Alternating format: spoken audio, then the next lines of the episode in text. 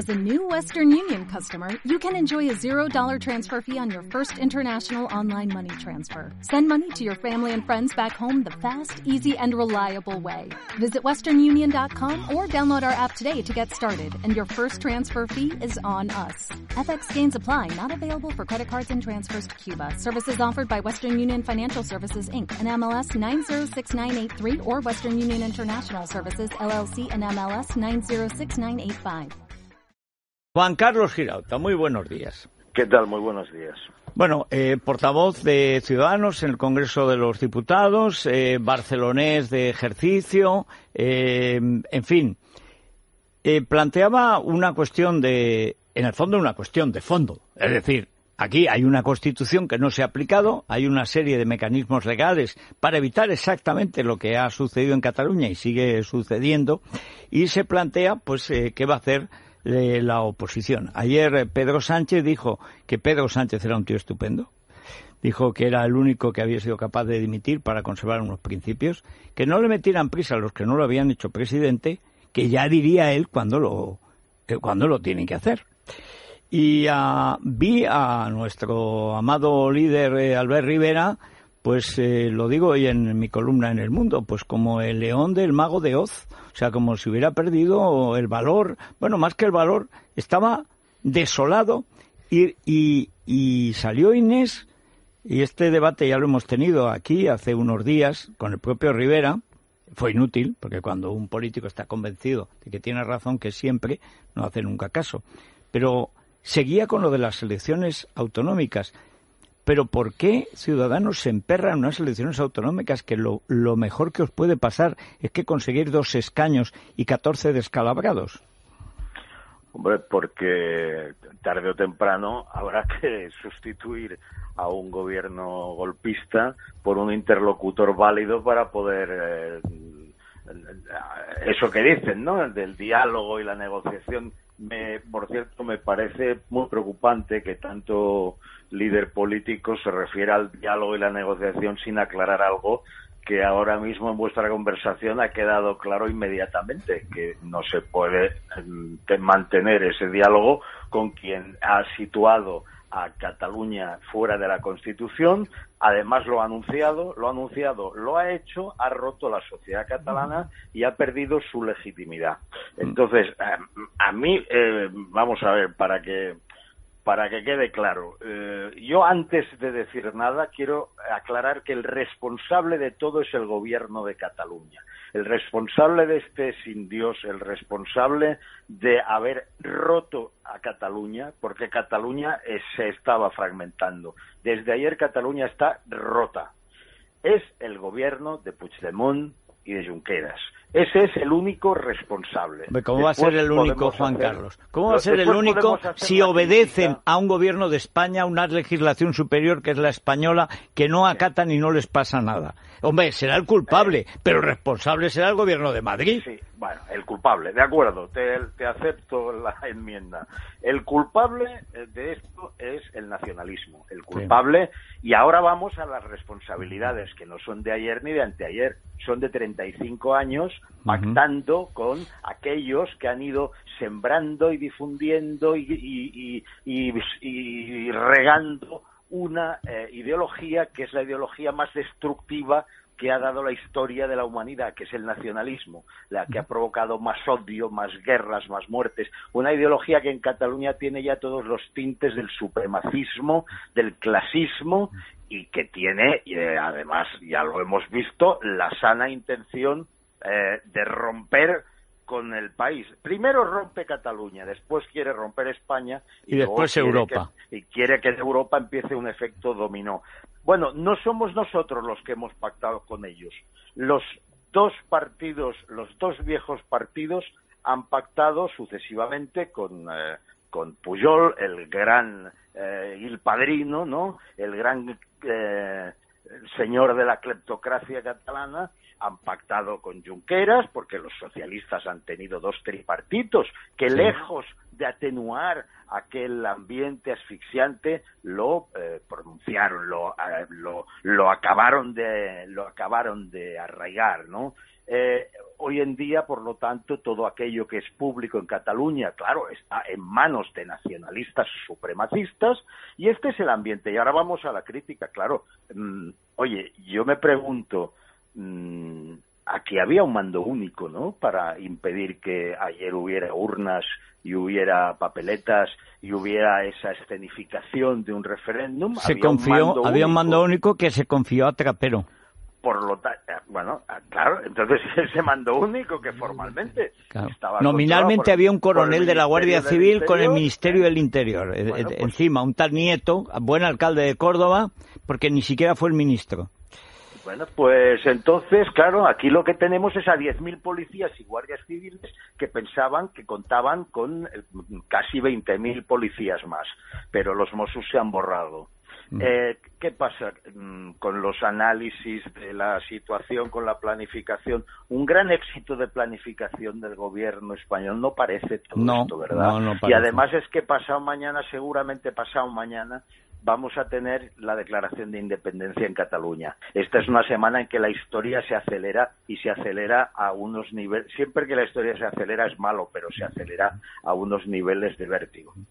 Bueno, y la, eh, Pedro te quería hacer una pregunta, solo os pido brevedad. yo creo que, por cierto, te ha faltado añadir en el pequeño perfil que Juan Carlos además es un gran escritor político, como lo es, lo es. todas las semanas lo pueden comprobar nuestros lectores. Pero estamos en una situación realmente crítica y ¿no te parece que ya resulta inexorable aplicar el artículo 155 de la Constitución y que hay muchos, no, quizá nos deis cuenta de que hay muchos votantes de ciudadanos que están esperando que sea Ciudadanos el que dé ese paso y que formalmente emplace al gobierno una vez que Puigdemont ya ha anunciado que va a lanzar la bomba atómica. Y puesto que el artículo 155 tiene una primera fase de requerimiento, nadie entendería que concluyera la jornada de hoy sin que el gobierno diera ese paso o al menos sin que Ciudadanos se lo exigiera. Bueno, es que vamos a ver, es que mm, si algo no hemos hecho nosotros es descartar nada que fuera legal. El artículo 155 está en la Constitución.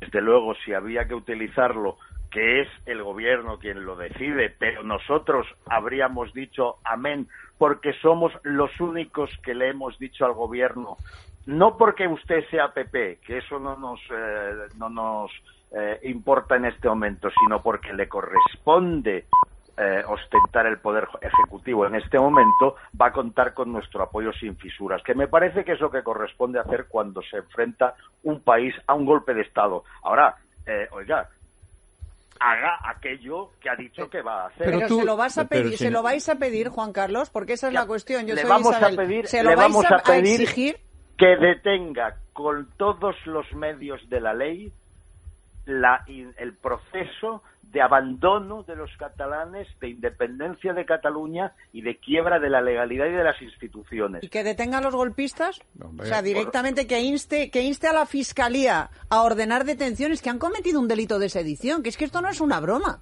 Pero vamos, a ver, vamos a ver si nos entendemos. Yo no lo puedo decir más claro. Soy el portavoz de un partido nacional no voy a hacer, no voy a hacer, ni puedo hacer, ni debo hacer de analista. Lo que debo decir es que los golpistas tienen que pagar. Lo que tengo que decir es que el imperio de la ley se ha de imponer y que las herramientas que el gobierno tiene, que las tiene y son unas cuantas, para que se imponga la ley en Cataluña, las tiene que utilizar. Ahora, lo que no se puede hacer, lo que está lo que vamos a revisar a fondo y esta semana vamos a pedirle las explicaciones pertinentes al gobierno y vamos a analizarlo es cómo es posible cómo es posible que los policías y guardias civiles que en este caso son aquel aquel grupo ¿eh? como la famosa frase que acaba defendiendo y que acaba salvando la civilización. El último pelotón de soldados. El último pelotón.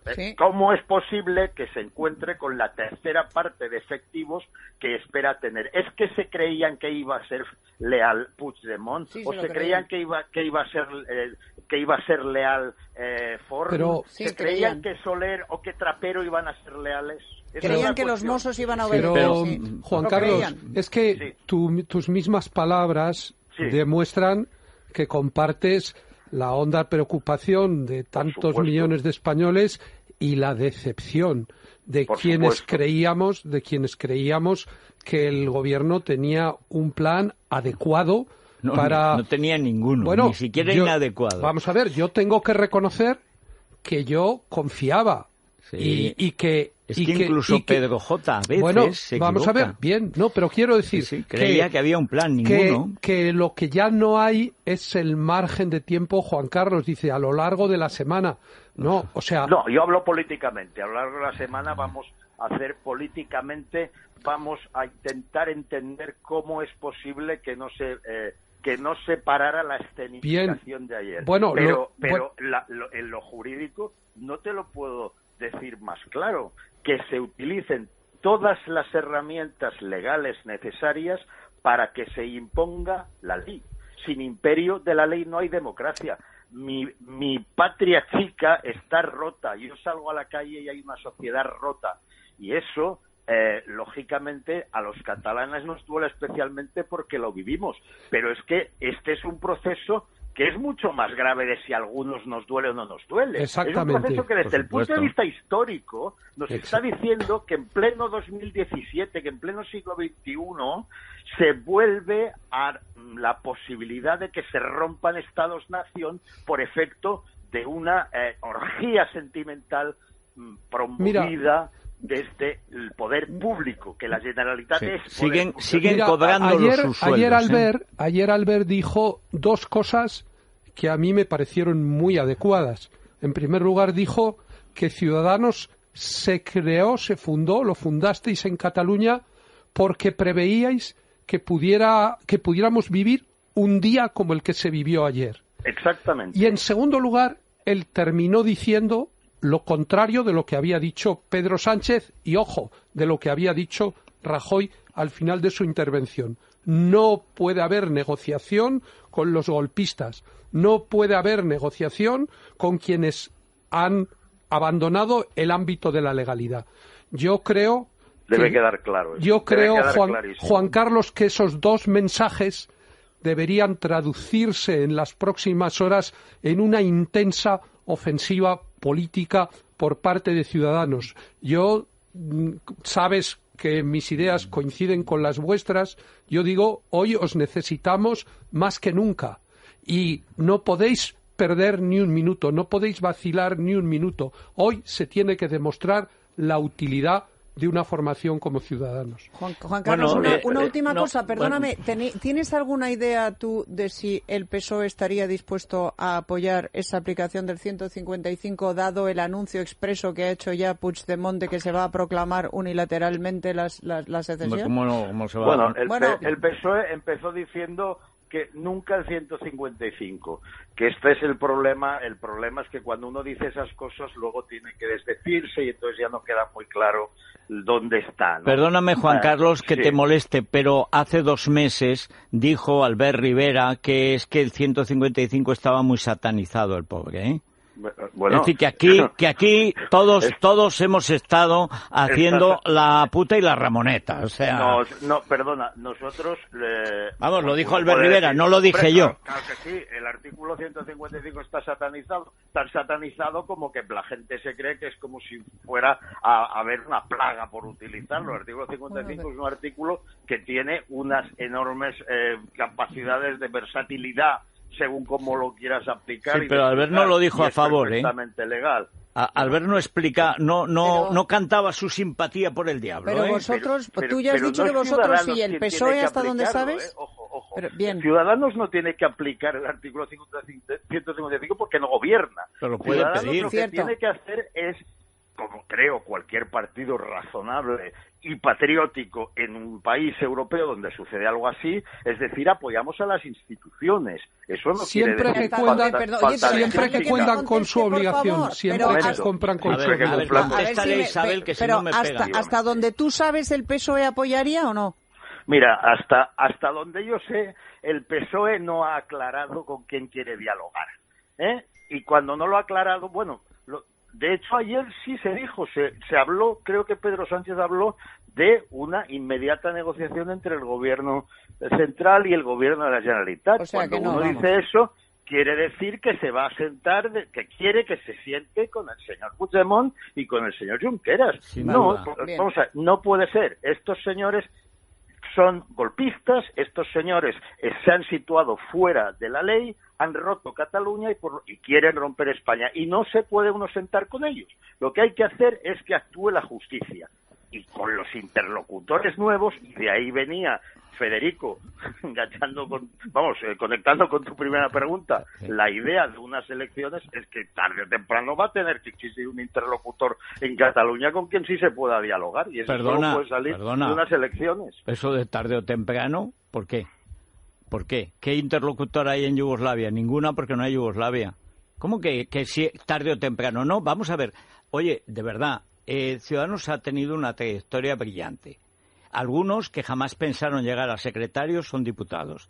Pero olvidaos de la legalidad autonómica que no existe en Cataluña ni existirá en mucho tiempo porque no hay legalidad constitucional. Pero es que vosotros estáis en contra del diálogo y creéis que podéis ir a, que hagan los mismos del golpe, a que hagan unas elecciones, supongo que además penséis que serán, penséis que, serán limpias, autonómicas. Olvidaos de las elecciones, hombre. perdóname, entonces cómo va a surgir un interlocutor nuevo? ¿Pero qué interlocutor? Que no hay ningún interlocutor, que lo que hay es que imponer la ley. Claro que hay que imponer la ley, lo primero, eh, por encima de... Eso no se pregunta. Juan Carlos, Juan Carlos. es lo que digo, sí. yo, yo a mí lo que me parece es que la situación límite a la que se ha llegado obliga a parar el reloj en Cataluña. Es decir, yo creo que no se dan en estos momentos, después del tremendo impacto que en la población catalana tuvieron los hechos de ayer, tan terriblemente mal gestionados por el gobierno, yo creo, y con la amenaza en marcha del presidente Puigdemont, yo creo que no se dan en absoluto las circunstancias de poder desarrollar con garantías un proceso electoral. Yo creo que es imprescindible, en mi opinión, parar el reloj en Cataluña.